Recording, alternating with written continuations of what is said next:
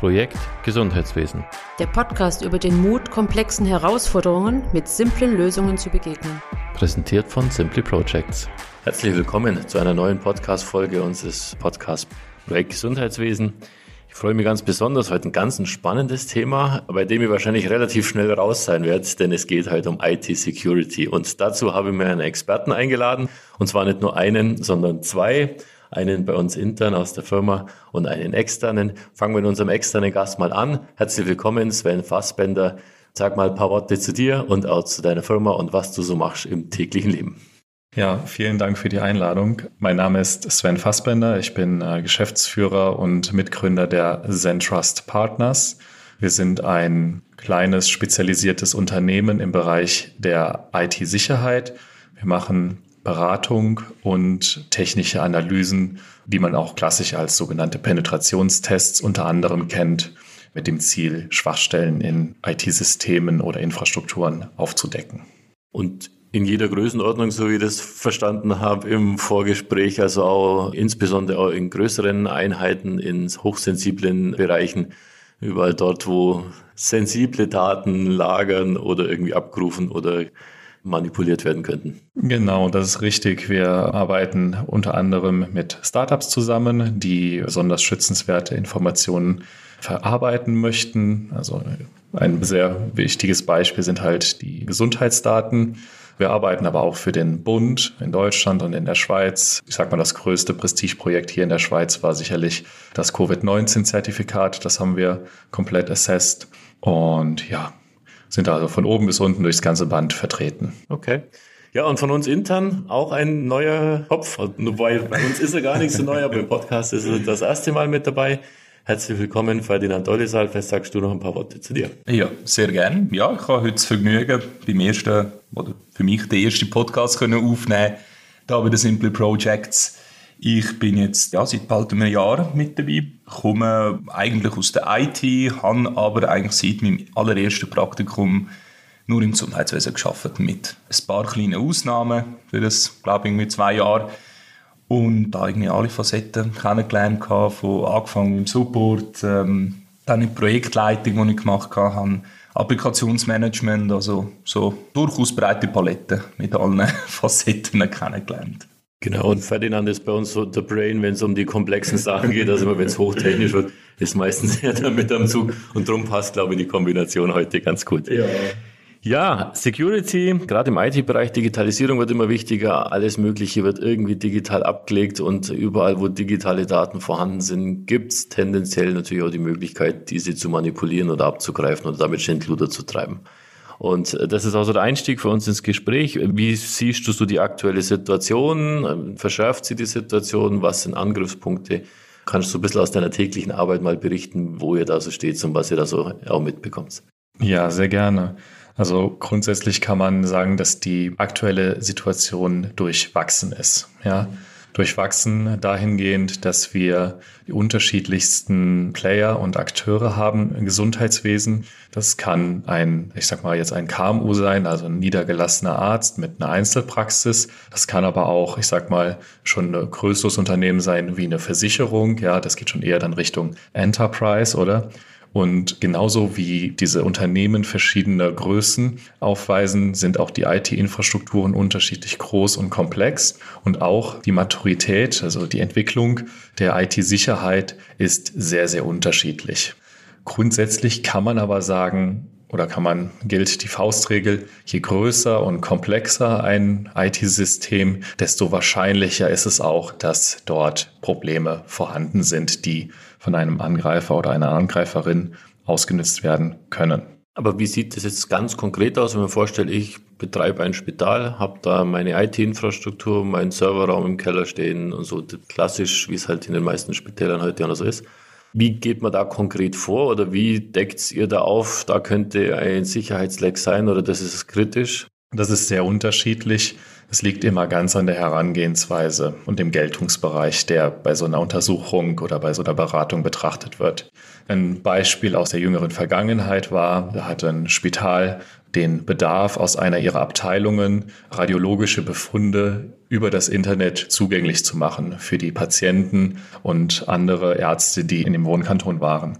Und Bisher, bis zu diesem Zeitpunkt, hatte dieses Spital gegenüber dem Internet praktisch keine Exponierung. Außer wir haben Daten empfangen über E-Mails und andere Kanäle, aber sie haben sozusagen keine Dienste von intern nach extern bereitgestellt. Und da war es natürlich auch so, dass sie diesen Dienst, diese Software, die sie dort im Internet exponieren wollten, schrägstrich mussten, dass sie die nicht selber entwickelt hatten, oder? Das ist dann irgendein Anbieter, der kommt und sagt, hey, ich habe hier eine super Lösung, da kannst du dann die radiologischen Befunde von deinen Patienten herunterladen lassen und natürlich ist immer alles sicher. Je häufiger das Wort sicher vorkommt, ist so meine Erfahrung, desto unsicherer ist es häufig.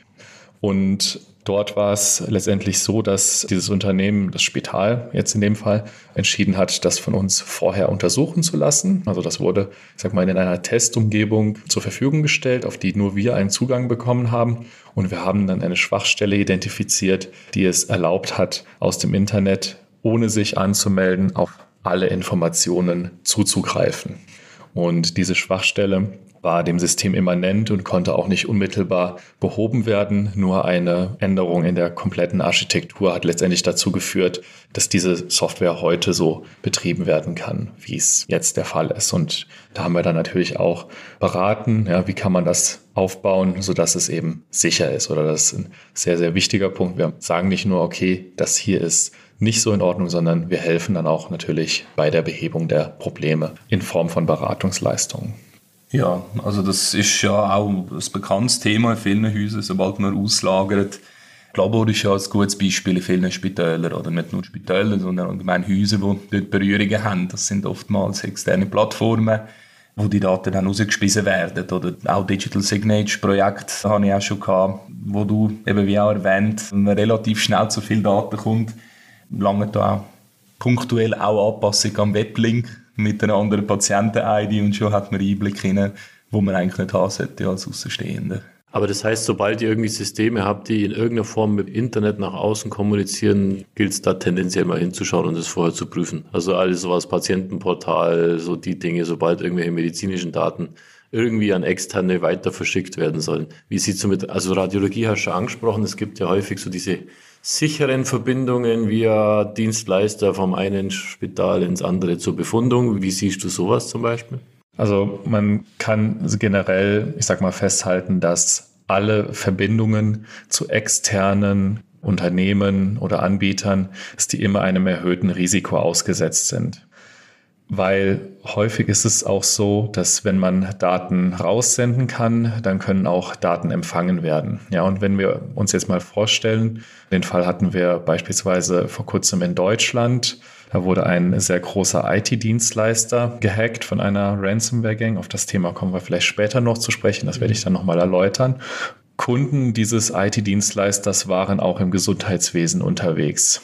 Und wenn so ein IT-Dienstleister oder ein Labor oder eine andere Institution plötzlich erfolgreich angegriffen wird, dann können natürlich die Schnittstellen, die in Spitäler oder in andere Organisationen hinein existieren, auch von den Angreifern verwendet werden, um sich sozusagen innerhalb der Infrastruktur seitwärts zu bewegen. Lateral Movement nennt man das im Fachjargon. Und somit ist es sehr wichtig, dass man diese Schnittstellen, dass die einen besonderen Schutz erhalten. Wie sieht es mit Cloud-Infrastrukturen aus? Also Cloud ist ja immer ein hohes Thema und da wird ja immer, der Datenschutz ist ja eh das Totschlagargument berechtigt oder ist tatsächlich gefährlicher, als das, den Server in den Keller zu stellen oder wie ist so deine Sichtweise dazu? Also da muss man es einfach so sagen, wie es ist. Letztendlich ist die Cloud nur der Computer von jemand anders, oder? Das Management von einer solchen Umgebung liegt häufig dann auch in der Hand derjenigen Person, die vorher den Computer im Keller gemanagt hat. Und wenn die Person die IT-Sicherheit von der Maschine im Keller nicht im Griff hatte, ist es höchstwahrscheinlich, dass auch in der Cloud-Umgebung, also auf dem virtuellen Rechner, dann die Sicherheitsempfehlungen nicht oder unzureichend umgesetzt werden. Dazu kommt eine deutlich erhöhte Komplexität bei Cloud-Infrastrukturen. Viele Dinge, die die IT-Administratoren, sage ich mal, aus ihrer 20, 30-jährigen Erfahrung von lokalen Systemen kennen, die heißen in der Cloud einfach ein bisschen anders, ja, sind am Ende das gleiche, aber heißen ein bisschen anders. Und dazu kommt halt immer die Zugriffsmöglichkeit durch den Betreiber von einer solchen Plattform. Ja, nehmen wir jetzt mal Google oder Amazon oder ähnliches, ja, dann muss man immer schauen, dass da ein sogenannter Betreiberausschluss gegeben ist. Wir haben beispielsweise mal die Entwicklung von einer Mobile-App für klinische Studien begleitet. Dort hat so ein großer Pharmakonzern hat diese App entwickelt und wollte eben die Daten sozusagen durch die Cloud-Infrastruktur ich sag mal, einsammeln und hat diese dann aber, ich sag mal, on-premise, also lokal verarbeitet. Das war ganz gut, weil dann konnten wir die Daten auf dem mobilen Endgerät, auf dem Telefon, konnten wir die verschlüsseln, konnten sie dann durch diese, ich sag mal, potenziell nicht vertrauenswürdige Infrastruktur leiten und den Schlüssel zum Entschlüsseln, der lag nur in, nicht in dem Spital in dem Fall, sondern bei dem Pharmakonzern vor und er konnte dann diese Daten entschlüsseln und die Infrastruktur, worüber sie geleitet wurde, war dann letztendlich vollkommen egal. Also das heißt, wenn ich die richtig verstehe, es gibt durchaus Möglichkeiten, das auch sicher zu gestalten, aber man muss wissen, wie. Genau, es gibt Möglichkeiten, das sicher zu gestalten. Sehr schwierig wird es dann immer, wenn die Daten auch in der Cloud weiterverarbeitet werden sollen. Denn da steht die Forschung noch ganz am Anfang, dass man auch auf verschlüsselten Daten arbeiten kann. Wie meinst du, weiterleitet werden von der Cloud aus?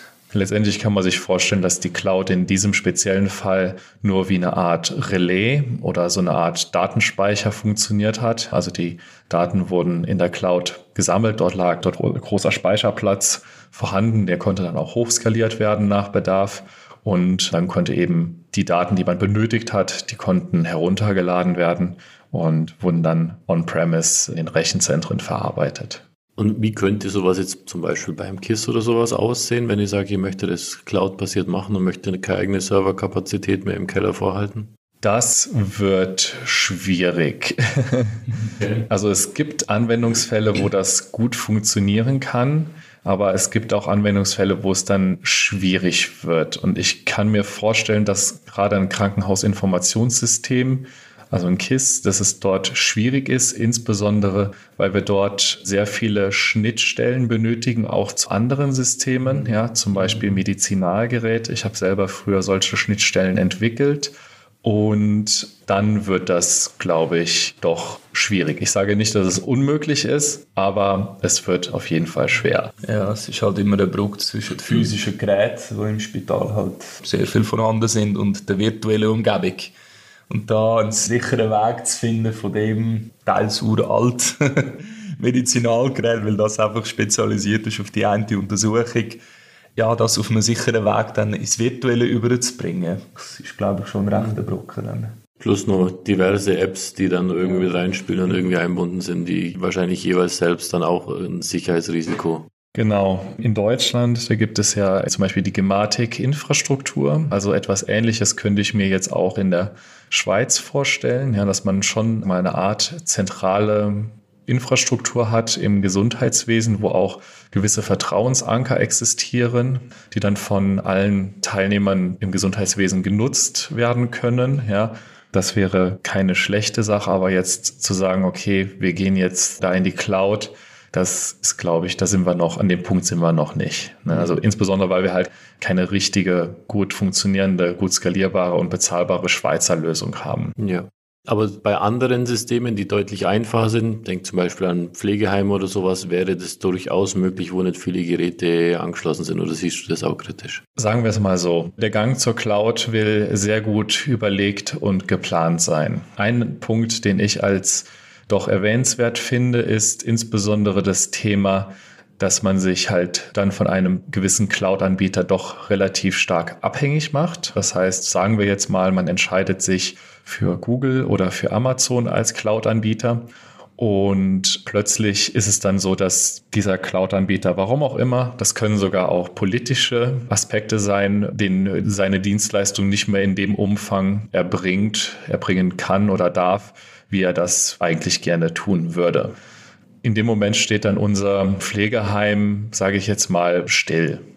Außerdem sind die Kosten nicht immer unbedingt, ich sage jetzt mal von Anfang an, komplett abschätzbar und transparent. Ja, es gibt sicherlich Leute, die dafür Geld bekommen, dass die einen das vorrechnen, was das kosten wird, was man da möchte. Das gibt's wahrscheinlich. Ich habe aber noch nie mit so jemandem geredet. Aber es ist halt einfach ein Unterschied, weil wenn man jetzt einfach mal eine Hardware kauft und stellt sich in den Keller, dann hat man dort die Investition gemacht oder das Investment ist am Anfang zwar ein bisschen größer, aber dafür sind die wiederkehrenden Kosten, sag mal, deutlich geringer. Das hat alles für und wieder. Ja, da ist jetzt die grosse erwähnt, eben Stichwort Google, Stichwort Amazon. Es gibt ja auch viele Schweizer Anbieter oder Cloud-Anbieter, die das vielleicht jetzt nicht in dem riesen Rahmen wie die Grossanbieter anbieten, aber ja, durchaus bezahlbare und gut ausgebaute Infrastrukturen anbieten. Zertifiziert natürlich, ist ja Grundvoraussetzung. Siehst du das bei Ihnen ähnlich? Also grundsätzlich ist es genau wie mit anderen Anbietern aus meiner Perspektive so, solange das System dir nicht gehört, und das ist bei einem Cloud-System nicht der Fall in der Regel, es sei denn, du kaufst dir irgendwo einen Rechner und stellst dir den dann da ins Rack, dann hast du dort immer eingeschränkte Zugriffsmöglichkeiten und letztendlich auch Rechte letztendlich oder wahrscheinlich. Ich bin jetzt kein Jurist, aber ich kann mir vorstellen, dass wenn der Cloud-Anbieter sagt, okay, wir machen jetzt eine Anpassung in einem bestimmten Bereich, dann hat man dort als, ich sage jetzt mal, kleines Pflegeheim weder das Know-how noch die Lust und die Energie dagegen vorzugehen. Ja, weil wer ist man denn schon? Ne? Ich möchte vielleicht noch ein bisschen ein anderes Thema kommen, so die Zunahme von Cyberangriffen. Man liest ja immer wieder in den Medien, Institutionen wurden gehackt und da sind Daten verändert, manipuliert, abgezogen worden. Wie geht denn sowas vor sich? Wie kann ich mir das vorstellen? Wie funktioniert sowas? Mhm. Also vielleicht muss man zuerst, ich sag mal, erwähnen, was die Motivation hinter solchen Angriffen ist, weil das hilft etwas auch zu verstehen, mit was man es zu tun hat. Ja, also es ist letztendlich so, dass die Motivation hinter den Angriffen, also sind, wenn es jetzt nicht gerade staatliche Akteure sind, ja, die lassen wir jetzt mal außen vor, dann sind es in der Regel kriminelle Banden oder mittlerweile sind das schon richtige Firmen, kann man sagen, die eine finanzielle Bereicherung anstreben, ja. Und damit deren Geschäftsmodell funktioniert, ist es wichtig, dass der Aufwand möglichst gering bleibt und der Ertrag besonders hoch ist. Es ist genau wie bei jedem anderen Unternehmen. Ne? Auch dort versucht man den Aufwand möglichst gering zu halten und den Ertrag zu maximieren. Gewinnmaximierung quasi. Genau. Umgekehrten Sinne. Und das ist bei denen auch nicht anders, ne? weil da arbeiten auch genauso Menschen wie wir hier. Das ist halt ganz normal. Und wenn man sich das jetzt vor Augen führt, dass eben die Unternehmen letztendlich keinen besonders großen Aufwand betreiben möchten oder können, dann kann man relativ stark davon ableiten, welcher Techniken diese sich bedienen werden, um ein Unternehmen anzugreifen. Häufig beginnt es mit Phishing. Das sind spezielle E-Mails, also die E-Mails sehen aus wie ganz normale E-Mails. Fake-E-Mails. Genau, es sind Fake-E-Mails, die an Mitarbeiter eines Unternehmens gesendet werden. Entweder werden die Mitarbeiter in diesen E-Mails aufgefordert, eine bestimmte Webseite zu besuchen und dort ihre Anmeldeinformationen einzugeben, oder aber sie werden, ich sag mal, dazu verleitet, eine Webseite zu besuchen und dort eine ausführbare Datei oder ein Skript herunterzuladen und, oder Sie bekommen diese schadhafte Datei direkt im Anhang der E-Mail mitgesendet. Häufig sind die dann in verschlüsselten ZIP-Dateien versteckt, weil die meisten Unternehmen heute schon eine Filterung haben von schadhaften Anhängen. Aber das Schöne an verschlüsselten Dingen ist, dass da eben diese Scanner auch nicht reinschauen können. Und deshalb funktioniert das relativ gut. Da steht dann einfach, ihr müsst euch vorstellen, wir haben jetzt hier den, für den Podcast haben wir abgemacht, oder? Wenn jetzt ein Angreifer unsere E-Mail-Kommunikation zwischen dem Ferdi und mir in die Hand bekommen würde, dann würde er vielleicht in zwei Wochen dem Ferdi eine E-Mail schicken, würde sagen, hey Ferdi, guck mal hier im Anhang habe ich dir noch das Manuskript gesendet von unserem Podcast. Ne? Ich habe es verschlüsselt, das ist ja vertraulich und das Passwort steht, das schicke ich dir dann in einer anderen E-Mail zu, oder? Das sieht super legitim aus, ja. Und wenn der Ferdi dann, warum auch immer, die Entscheidung trifft, diesem Ratschlag zu folgen und Datei zu entschlüsseln und auch noch auszuführen, dann kann es ganz schnell gehen. Und was die Angreifer in so einem Fall häufig machen, ist einfach, dass sie massenhaft die Leute angreifen. Das erhöht die Wahrscheinlichkeit, dass mal jemand darauf reinfällt. Oder sie machen sogenannte Spearphishing-Angriffe. Das sind also sehr gezielte Angriffe. Ja, also es ist nicht wie mit einem Schleppnetz, sondern eher wie mit einem Speer zu fischen. Und das wäre, also den Angriff, den ich gerade beschrieben habe, in dem E-Mail-Verlauf zwischen Ferdinand und mir, das wäre eher ein Spearphishing-Angriff gewesen. Also das eine ist, kann man sich vorstellen, wie Newsletter-Versand im Vertrieb. Man hat eine gewisse Öffnungsrate und äh, ich schicke einfach massenhaft E-Mails raus und irgendwie, keine Ahnung, bei 10.000 werden vielleicht 500 oder 200 die E-Mail öffnen und damit bekomme ich Zugriff. Und das andere ist sehr spezifisch. Ich bekomme Zugriff auf E-Mail-Verkehr kann mich dort mit einklinken und kann darüber jemanden sehr subtil manipulieren. Genau. Ja, also in dem Fall kennt man die andere Person oder man kennt das Zielobjekt in dem Sinn dann eigentlich schon und weiß, auf welche Kommunikation springt er oder sie dann an. Genau, also wir haben das gerade Anfang des Jahres erlebt, dass ein Unternehmen, ein sehr, sehr großes Labor mit einem solchen Angriff erfolgreich infiziert wurde. Der Ursprung war ein Schweizer Unternehmen, was gehackt wurde. Äh, das lag schon anderthalb Jahre zurück. Dort wurde der E-Mail-Server erfolgreich kompromittiert. Die gesamten E-Mails lagen dann anderthalb Jahre bei den Angreifern. Und dann jetzt Anfangsjahr, das war im März, haben die Angreifer eine einzige E-Mail an das Unternehmen geschickt, an einen Mitarbeiter mit eben einem solchen Anhang dran. Und die haben dann eben auf die Kommunikation aufgebaut, die dort irgendwie vor anderthalb Jahren abgerissen war. Ne? Und der Mitarbeiter hat eben nicht richtig geschaltet und hat diesen Anhang dann auch noch ausgeführt. Und als es nicht funktioniert hat, hat er das auch noch an seine Kollegin weitergeleitet und die hat das dann auch noch gemacht. Und dann, als es bei den beiden nicht geklappt hat, haben sie an den IT-Admin weitergeleitet und guess what? Ja, auch er hat die Datei ausgeführt. Und dann war nach innerhalb von fünf Minuten hatte die Ransomware Domain-Admin-Rechte und das ist der feuchte Traum eines jeden Ransomware-Actors. ja.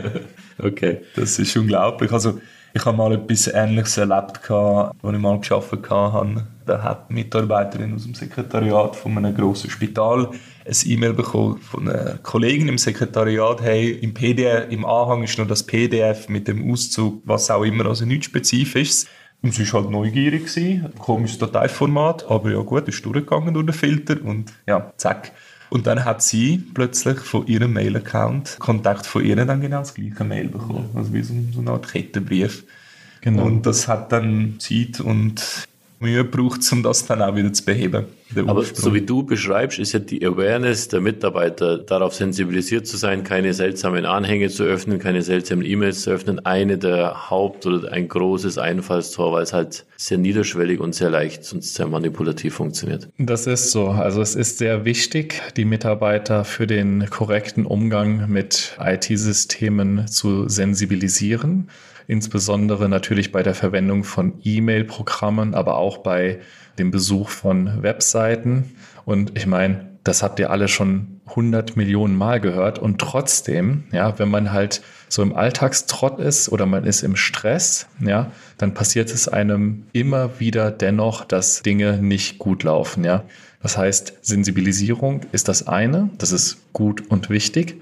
Aber ich sage es immer zu meinen Kunden, geht davon aus, dass ein einziger Mitarbeiter bei euch zu irgendeinem Zeitpunkt mal einen Fehler macht. Und das ist auch überhaupt gar nicht schlimm. Das ist wie bei allen anderen Fehlern. Fehler dürfen passieren und sie passieren. Es ist wichtig, dass man daraus lernt. Aber dann darf halt nicht sofort, sage ich jetzt mal, das ganze Unternehmen zusammenbrechen. Ja, das ist einfach nicht in Ordnung. Und es gibt auch dort, sage ich jetzt mal, gewisse präventive Maßnahmen, die man ergreifen kann, damit eben das Unternehmen nicht sofort zusammenbricht, wenn ein Mitarbeiter oder eine Mitarbeiterin mal einen Fehler gemacht hat. Ja, also das heißt, man kann so dieses Swiss Cheese Modell, man legt verschiedene Scheiben aufeinander und hofft, dass die Löcher nicht alle gleich liegen, sondern dass man irgendwo das Ganze abfängt. Also es ist Awareness der Mitarbeiter, es sind technische Systeme, die man im Vorfeld bereits etablieren kann und Schutzwände einbauen kann und damit nicht sofort das ganze System lahm liegt, wenn es denn tatsächlich dazu kommt. Genau, das ist wirklich sehr wichtig, dass man dort so ein Multilayer Approach oder Defense in Depth macht. Bei uns sagt man auch teilweise Assumed Breach, ne, so als Ausgangslage, dass man einfach davon ausgeht, dass man gehackt wurde oder man spielt so Szenarien durch, wo man sich überlegt, okay, was passiert jetzt, wenn ein Mitarbeiter, ich sag mal, im Support durchgeowned wird oder was passiert, wenn eine Mitarbeiterin woanders durchgeowned wird, also durchgeowned heißt kompromittiert, also gehackt. Dann kann man sich schauen, wie leicht und wie schwierig wird es für die Angreifer, oder? Weil wir hatten vorhin, wir halten es nochmal fest, wir hatten gesagt, Aufwand steht, ich sag mal, im Gegensatz zum Ertrag. Das heißt, solange es für die Angreifer einfach bleibt, ist es für sie auch ertragreich, ein Unternehmen anzugreifen. Wenn das Unternehmen, ich sag mal, ausreichende Sicherheitsmaßnahmen ergriffen hat, dass der Aufwand so stark erhöht wird, dass eine Person sich wochenlang mit dem Unternehmen beschäftigen muss, dann gehen die einfach weiter, weil gerade nebendran ist ein anderes Unternehmen, was nicht so viel Effort gemacht hat. Also das heißt, es ist so eine doppelte Strategie. Auf der einen Seite die Sicherheit intern erhöhen der Systeme, dass es uninteressant wird und mit großem Aufwand verbunden ist für Angreifer und auf der anderen Seite aber Awareness Mitarbeiter als Einfallstor einfach immer wieder zu beachten. Absolut. Es gibt auch hinreichend Informationen und Dokumentationen und Wegleitungen für Unternehmen und auch teilweise speziell für Unternehmen im Gesundheitswesen. Ja, also beispielsweise vom NCSC gibt es dort etwas Empfehlungen für den Gesundheitssektor. Ich weiß nicht, könnt ihr das verlinken? Ja, hier? kann man unten in den Show Notes dann gerne noch Würde ich euch gerne den Link geben, dann kann man das in die Show Notes packen. Und da stehen einfach Empfehlungen drin, die man umsetzen kann, egal ob groß oder klein. Es gibt auch weitere Verbände, die nochmal spezifische Empfehlungen geben. Und im Zweifelsfall werdet ihr jedoch feststellen, wenn ihr das lest, brauchen diese Präzisierung, oder? Da steht dann, ich sage jetzt einfach mal salopp, mach Backups oder erstelle ein Backup-Konzept. Ja, was ist denn eigentlich ein Backup-Konzept? Mhm. Ne? Und wie viel Backup brauche ich? Wovon brauche ich Backup, Backup und so weiter? Ne? Und wenn Sie Präzisierung brauchen, dann lohnt es sich halt mit jemandem zu sprechen, der sich da auskennt. Okay. Wie geht denn sowas weiter? Du hast gesagt, Monetarisierung ist ein großes Thema. Dadurch, dass ich jetzt Zugriff aufs System habe, fließt ja noch kein Geld. Also wie kommen die dann am Ende an Cash, nachdem sie so ein System kompromittiert haben? Genau. Dann sind wir jetzt sozusagen angekommen bei dem Thema Ransomware. Ja, also das ist eine bestimmte Familie von Schadprogrammen, die eingesetzt wird von Kriminellen, um letztendlich diese Kompromittierung, die erfolgreich, also den Hack zu Geld zu machen. Das Grundkonzept funktioniert so, dass Daten verschlüsselt werden. Das heißt, die sind für die, ich sag mal, Benutzerinnen nicht mehr zugänglich. Das war auch so, wie das Ganze angefangen hat vor, ja, was, das sind bestimmt bald zehn Jahre, was die ersten Ransomware-Angriffe, also vielleicht sogar länger, ich kann es nicht genau sagen, ich bin noch nicht so alt. Ähm, aber so um den Dreh in etwa. Und jetzt ist es so, dass die, ich sag mal, die neuen und modernen Ransomware-Angriffe noch zusätzliche Dinge implementiert haben, dass sie sagen, okay, wir exfiltrieren zuerst die Daten. Das heißt, sie tragen die Daten aus dem Unternehmen raus und anschließend werden sie verschlüsselt. Warum machen sie das? Eben weil die allermeisten Unternehmen doch eine relativ gute Backup-Strategie haben. Das heißt, wenn die Daten verschlüsselt wurden von der Ransomware und sie sind für die Benutzer nicht mehr zugänglich, dann sagt der Admin, alles klar, kein Problem. Ich spiele einfach das Backup von gestern ein. Mhm. Ja? Und dann in dem Fall würde die Ransomware-Gang leer ausgehen, wenn sie nur die Verschlüsselung der Daten gemacht hätte. Und der Datenverlust ist minimal, der beschränkt sich einfach auf diesen Zeitraum von letzter Sicherung bis. Gut, korrekt. Im Gesundheitswesen ist das natürlich immer ein problematisch, wenn man sagt, hey, Backup Vortag besonders was Patientendaten angeht. Oder wenn dann Vitaldaten von zwölf Stunden oder so fehlen, das kann unter Umständen auch gefährdende Situationen verursachen. Ich glaube, man kann natürlich dann auch die Backup-Strategie anpassen. Da muss man halt regelmäßiger Backups machen und schauen, wann war. Also ich denke, das ist technisch da lösbar. Und je kritischer die Daten und je kritischer die Infrastruktur, desto wahrscheinlich engmaschiger sollte dann die Backup-Strategie ausfallen. Ja, genau. das ist, glaube ich, immer eine kleine Investitionssache, wie viel man gewillt ist, auch in diese Strategie zu investieren. Je mehr, desto sicherer. Ja, ist halt wie bei Versicherungen. Man, man zahlt immer viel ein, im besten Fall braucht man es nicht, aber wenn dann doch ein Fall eintritt, ist man froh, dass man überversichert ist in dem Sinn. Ja. Ich hätte nur zwei kurze Fragen. Die, also die eine, wie geht das dann weiter, eben wenn Daten abzogen worden sind, aber vorher würde ich gerne noch wissen, was ist denn jetzt so in diesem Falle? Also das ist ja ein Fall, den ein Unternehmen wahrscheinlich nicht jeden Tag erlebt dass irgendeine Ransom Daten verschlüsselt. Wie geht man da jetzt konkret vor? Ich meine, ihr kennt diese Cyber-Security-Versicherungen, die dann irgendwelche Experten dazu schicken. Was wäre so ein guter Weg aus deiner Erfahrung raus? Mhm. Das Wichtigste ist natürlich zuallererst mal Ruhe zu bewahren. Also wenn man in dem Moment, wo man, ich sag mal, feststellt, dass man Kunde einer Ransomware-Gang geworden ist. Schöner Ausdruck dafür. Ja, wenn man dann keinen kühlen Kopf behält, dann hat man ein Problem. Also stellen wir uns mal vor, wir haben den besten Fall und wir merken, okay, ein einzelnes System ist betroffen dann gibt es zwei Möglichkeiten. Entweder wir trennen dieses System von unserem Netzwerk und lassen es angeschaltet. Das macht man immer dann, wenn man dieses System für forensische Zwecke weiter behalten möchte. In dem Moment, wo man es ausschaltet, gehen nämlich volatile, also flüchtige Inhalte, gehen dann verloren und die man allenfalls für eine forensische Untersuchung gebraucht hätte. Zweite Möglichkeit ist natürlich einfach dieses System komplett auszuschalten. Zu uns kommen die Kunden häufig und fragen, ja, welche Stecker muss ich denn dann aus der Wand reißen? das kennt man aus dem IT, einfach mal neu hochstarten. Genau. Modem ja, genau. genau. Und dann kann es tatsächlich am Ende sinnvoll sein, dass man die Kabel, die man dann im Zweifelsfall rauszieht, dass man die, ich sag mal, sichtbar markiert, ja, dass man da tatsächlich irgendwelche Kleber oder sowas dran macht oder mit Beschriftungen markiert. Also das kann man sich wirklich so vorstellen, dass einfach Netzwerkkabel wirklich physisch getrennt werden, um gewisse ja. Server vom Rest des Netzwerks. Genau, das kann tatsächlich so sein und ich habe auch schon Geschäftsführer gehabt, dann kam man dort an, nachdem die Kunde wurden und dann hingen alle, also hingen so die Hälfte der Netzwerkdosen, die hingen aus der Wand raus weil der Geschäftsführer in aller Eile einfach die Kabel gepackt hat und hat die mit voller Wucht gezogen und hat daran gerissen. Das gibt es alles. Ne? Wir lachen jetzt darüber, aber letztendlich ist es so, dass wenn sowas passiert, dann kann das das Ende des Unternehmens bedeuten. Ja, und dann ist es manchmal besser, die Dose mit rauszureißen, als nichts zu tun. man versucht, die Systeme zu isolieren. Wenn man das nicht klar, ich sag mal, eingrenzen kann, was leider häufig der Fall sein wird, muss man schnellstmöglich alle Systeme isolieren und auch insbesondere die Verbindung ins Internet trennen, schnellstmöglich. Ja. Leider ist es so, dass wenn, dass es meistens erst auffällt, wenn tatsächlich die Systeme verschlüsselt werden. Das heißt, dass der Datenabfluss bereits stattgefunden hat. Weil der vorgängig stattfindet. Genau, ne, weil vor der Verschlüsselung eben der Datenabfluss stattfindet. Und dann muss man halt beginnen, ein Konzept, einen Plan auszuarbeiten, wie kann man wieder in einen Produktivzustand kommen. Und da ist es dann in der Regel so, dass die ersten Fragen, die wir stellen, das ist genau wie bei anderen, ich sag mal, Katastrophen. Was braucht ihr wirklich? Und dann im Idealfall haben die Geschäftsführerinnen dann eine Antwort parat, aber erfahrungsgemäß ist das leider nicht so direkt, ja. Alles Genau. Also von einer Notfall-Checkliste.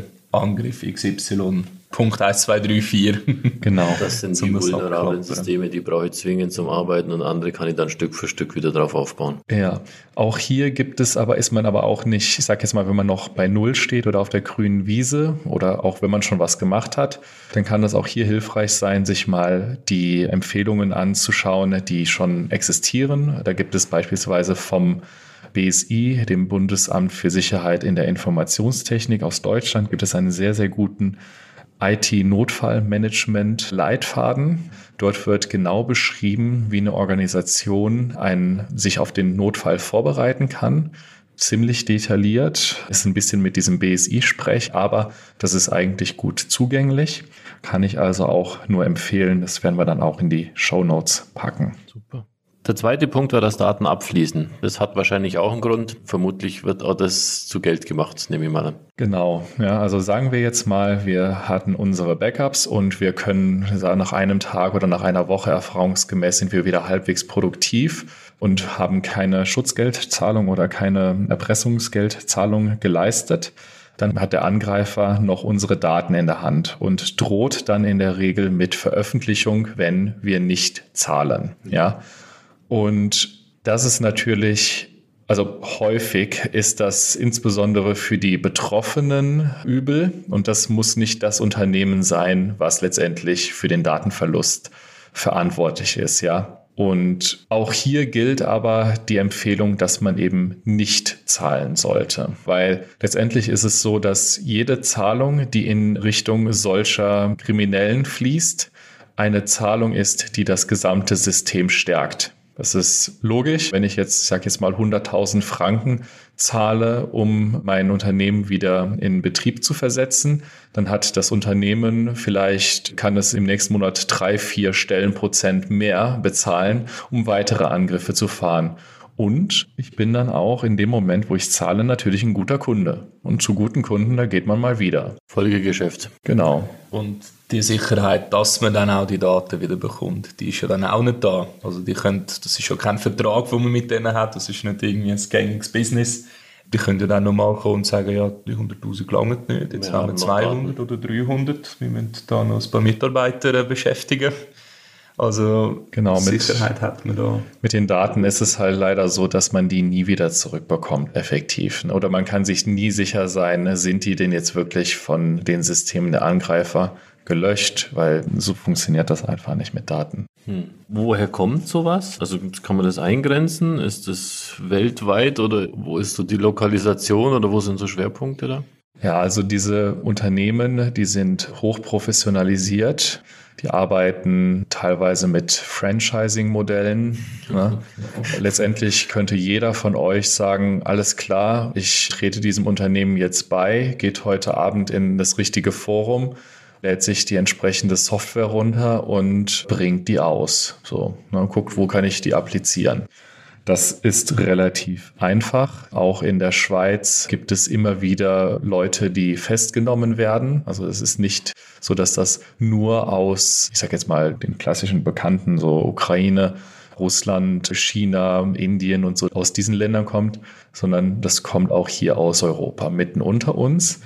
Natürlich ist es so, dass dort in diesen Ländern häufig komplett höhere Anzahl an Personen zur Verfügung steht, um solche Netzwerke und Konstrukte aufzubauen und zu betreiben. Auch für die Entwicklung und Weiterentwicklung der Software, die diese Unternehmen einsetzen, sind zahlreiche Ressourcen erforderlich.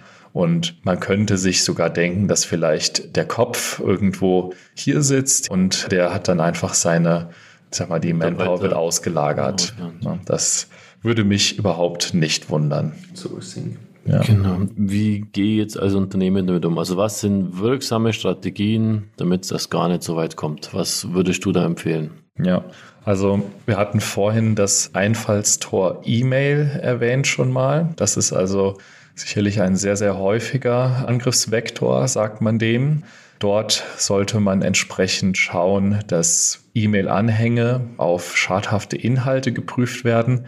Im Idealfall kann man sogar bestimmte Anhangstypen von vornherein aus blocken, dass man einfach sagt, okay, es ist klar, dass wir vielleicht mal ein PDF bekommen per Anhang oder mal eine Word-Datei, aber die dürfen halt keine schadhaften Inhalte enthalten. Aber wir werden zum Beispiel von Anfang an alle Exe-Dateien, alle Skripte, alle verschlüsselten Dateien werden wir einfach mal blocken weil von denen ein deutlich erhöhtes Risiko ausgeht. Natürlich die Sensibilisierung mit Mitarbeitern auch, das hatten wir vorhin schon mal erwähnt. Ja, wenn ein Mitarbeiter, eine Mitarbeiterin eine E-Mail erhält, die den Anschein erweckt, dass sie nicht vertrauenswürdig ist, dann sollte sie das melden können und sollte natürlich keinerlei Repressionen erwarten, wenn sie das tut. Im Gegenteil, das kann man sogar belohnen.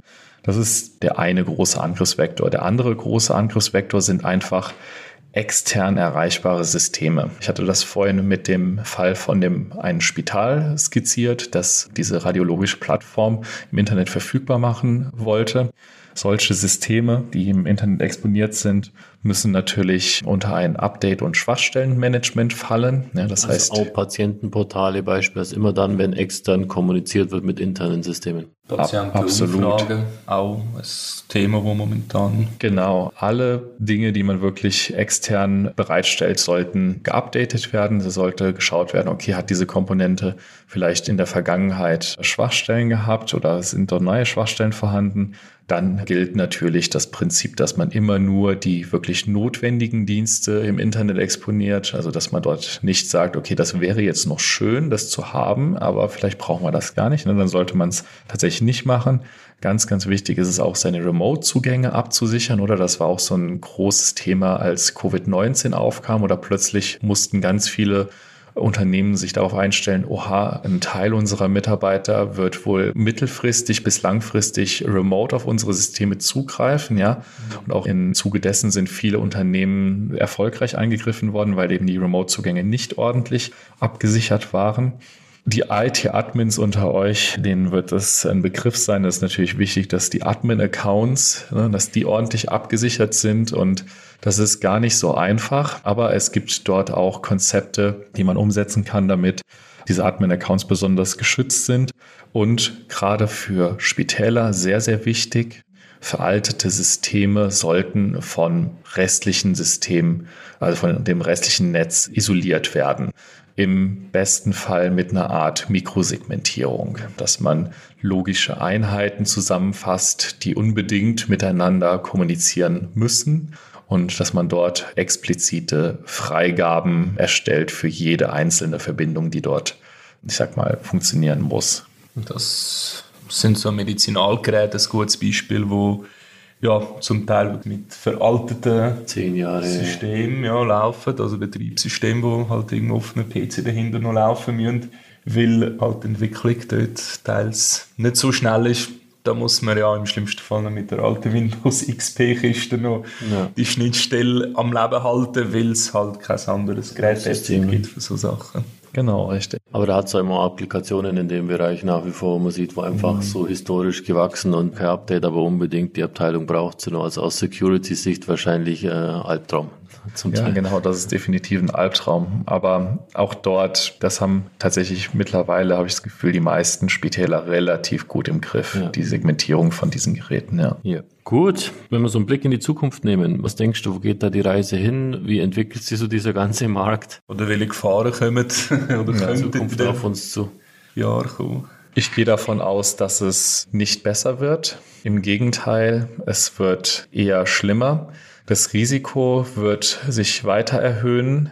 Die technischen Möglichkeiten, die den Angreifern zur Verfügung stehen, werden auch immer besser. Also wenn ich jetzt einfach nur mal das Schlagwort künstliche Intelligenz in den Raum werfe, es war nie einfacher als jetzt innerhalb von wenigen Stunden eine Software zu entwickeln, die für einen spezifischen Angriff funktioniert, als heute eben mit KI-Technologie.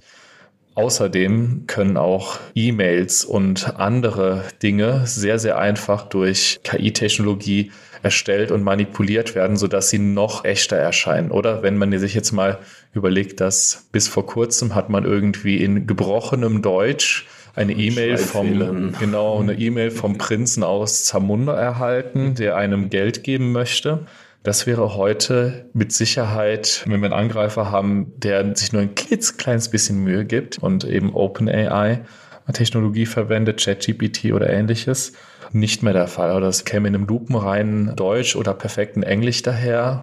Und das ist natürlich extrem einfach, dann darauf reinzufallen. Da reden wir jetzt nicht von speziell trainierten KI-Systemen, die vielleicht mit der E-Mail-Kommunikation eines gesamten Unternehmens gefüttert wurden. Das ist nochmal ein Next Level. Und auch das wird kommen. Also die Technik schreitet fort und überall, wo Licht ist, ist auch Schatten. KI in aller Munde, weil es halt auch technische Möglichkeiten bietet, sie sinnvoll zu nutzen, aber natürlich auch Schindluder zu treiben. Genau. Ja, ich habe viel gelernt aus dem heutigen Podcast. Und mein Bild dass irgendein Hacker in irgendeiner dunklen Kammer vorm PC sitzt und versucht, irgendein Passwort rauszufinden, tagelang, hat sich da ein bisschen revidiert, wie man es aus den Filmen kennt, sondern dass das relativ geschickt und mit eigentlich technisch sehr einfachen Möglichkeiten vonstatten geht und dass das Schadpotenzial unter Umständen ein gewaltiges ist. Allerdings, ja. Das ist tatsächlich so. Also es gibt natürlich auch heute noch Hacker, die in der dunklen Kammer sitzen und Passwörter erraten, ja. Das und das ist auch immer noch Wahrscheinlich genauso. sitzen sie deswegen nur in der dunklen Kammer und haben nicht eine Firma aufgebaut, so wie du das beschriebst. Genau, das ist auch ja, immer noch genauso effizient wie damals. Aber ja, man sollte sich darüber im Klaren sein, dass dort Strukturen entstanden sind und entstehen werden, die deutlich professioneller unterwegs sind und die sich es zunutze machen, dass die viele Unternehmen einfach extrem schlecht geschützt sind und dadurch der Aufwand extrem niedrig ist. Das war doch ein schönes Schlusswort. Herzlichen Dank dir, Sven, für den sehr informativen Podcast. Falls man dazu Fragen hat, darf man sich natürlich gerne an dich wenden. Auch da werden wir deine Kontaktdaten, LinkedIn etc. in die Show Notes packen. Ich hoffe, dass viele E-Mails bekommst mit vielen Anfragen, hoffentlich nicht vom Prinz aus Zamunda, sondern tatsächlich mit echten Interessenten, die ein reales Bedürfnis dann haben, dass ihre IT etwas sicherer wird oder vielleicht auch ihre Nutzer etwas sensibilisierter sind, um nicht auf sowas reinzufallen. Herzlichen Dank auch dir, Ferdi. Mega spannendes Thema gewesen. Ja. Und ich denke, es wird nicht das letzte bleiben. Nein. Alle Infos, wie gesagt, in den Show Notes und ja, bis zur nächsten Folge. Herzlichen Dank euch. Dankeschön. Ja, danke. Projekt Gesundheitswesen. Der Podcast über den Mut, komplexen Herausforderungen mit simplen Lösungen zu begegnen. Präsentiert von Simply Projects.